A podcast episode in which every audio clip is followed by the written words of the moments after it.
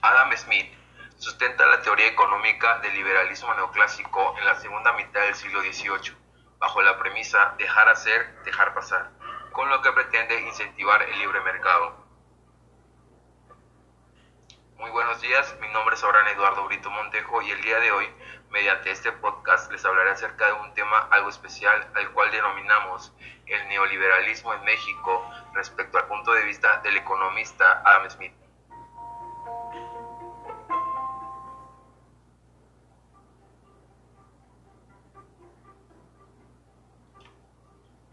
Pero, ¿qué es el neoliberalismo? El neoliberalismo es una corriente económica y política asociada al capitalismo. Sostiene que la economía se debe regir por el libre comercio, estar desregulada y privatizada, es decir, con menor intervención de las políticas del Estado.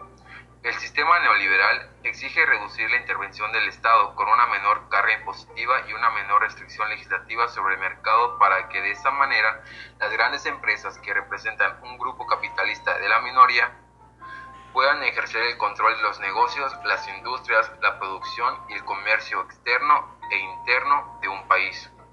Smith afirmaba que las actividades del Estado debían reducirse al mínimo y su política propiciar el dejar hacer y el dejar pasar.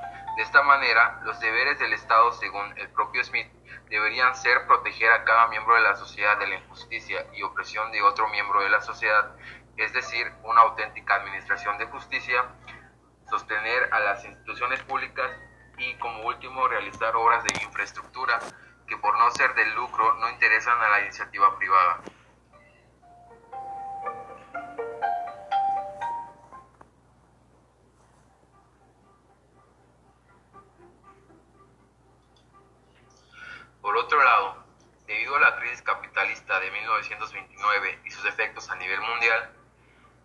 En 1936, John Keynes critica las ideas de Adam Smith en su libro Teoría General sobre la Ocupación, el Interés y el Dinero.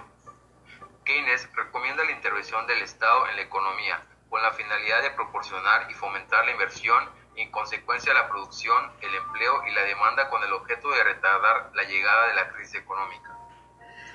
El keynesianismo fue refutado por varios autores, como Milton Friedman, quienes basados en el neoliberalismo se oponían a la intervención del Estado en la economía, porque tenía y continúa teniendo muchos efectos negativos para la sociedad y en especial la política económica keynesiana. Otro planteamiento importante del neoliberalismo económico es la apertura comercial. Esto es la libertad de comerciar entre distintos países sin ninguna restricción o limitación de tipo económico o de otro tipo, que es el mismo planteamiento del Acuerdo General sobre Aranceles Aduaneros y Comercio y ahora mejor conocido como la Organización Mundial de Comercio.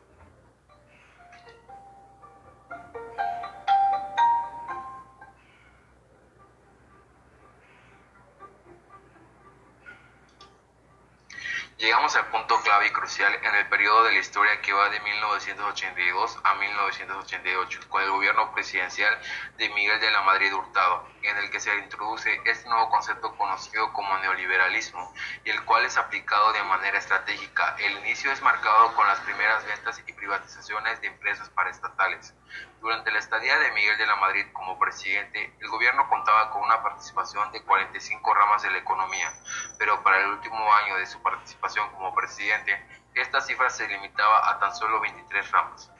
Otro punto que debemos resaltar es que en el año de 1982 el gobierno federal contaba con, 100, con 1.155 empresas, de las cuales en 1988 se reduciría a no más de 402 empresas dentro del país. El neoliberalismo en México sigue estando bien presente con la suscripción al Tratado de Libre Comercio de América del Norte en los que se encuentran México, Canadá y Estados Unidos, y del cual en la actualidad el presidente estadounidense Donald Trump amenaza con dejar y comenzar a hacer el American Great Again. Lo importante de este tratado en su inicio, por el año de 1994, fue que, fue que generó grandes expectativas entre el pueblo mexicano, ya que este sería la entrada de México en la economía global y esto podría, además de considerarlo como un país primermundista o al menos un en desarrollo, aumentar la expansión del sector agroexportador y por lo tanto activar la economía del país.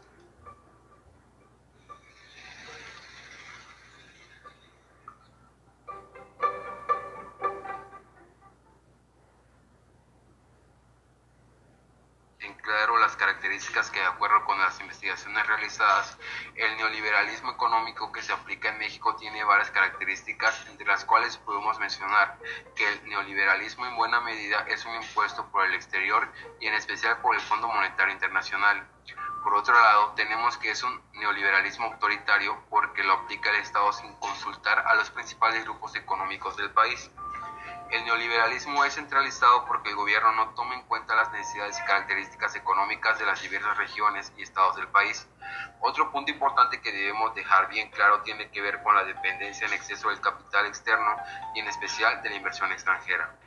Por otro lado, el neoliberalismo favorece una privatización y una reprivatización de prácticamente todas las actividades económicas que realiza el Estado, sin tomar en cuenta las características de las personas a privatizar ni los grupos adquirientes.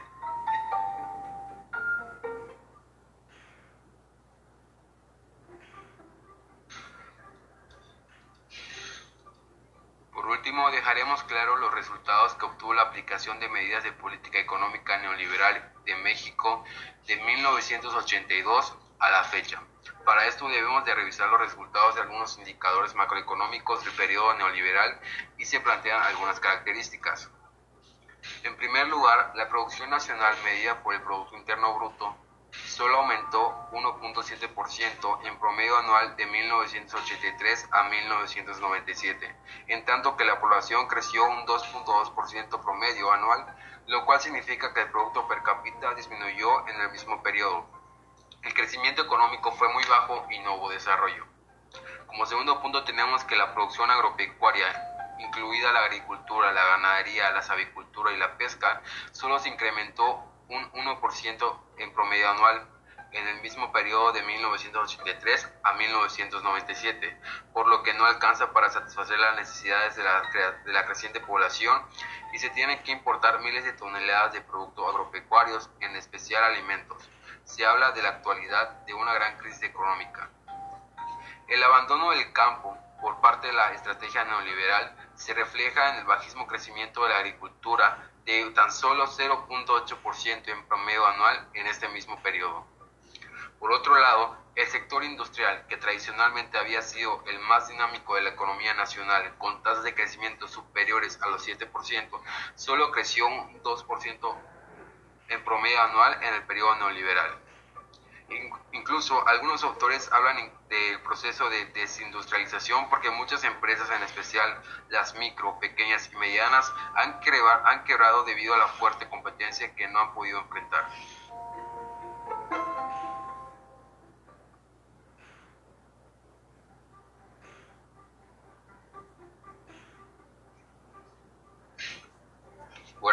Esto fue todo por hoy. Espero que el tema de hoy haya sido de su agrado y gracias por escucharnos.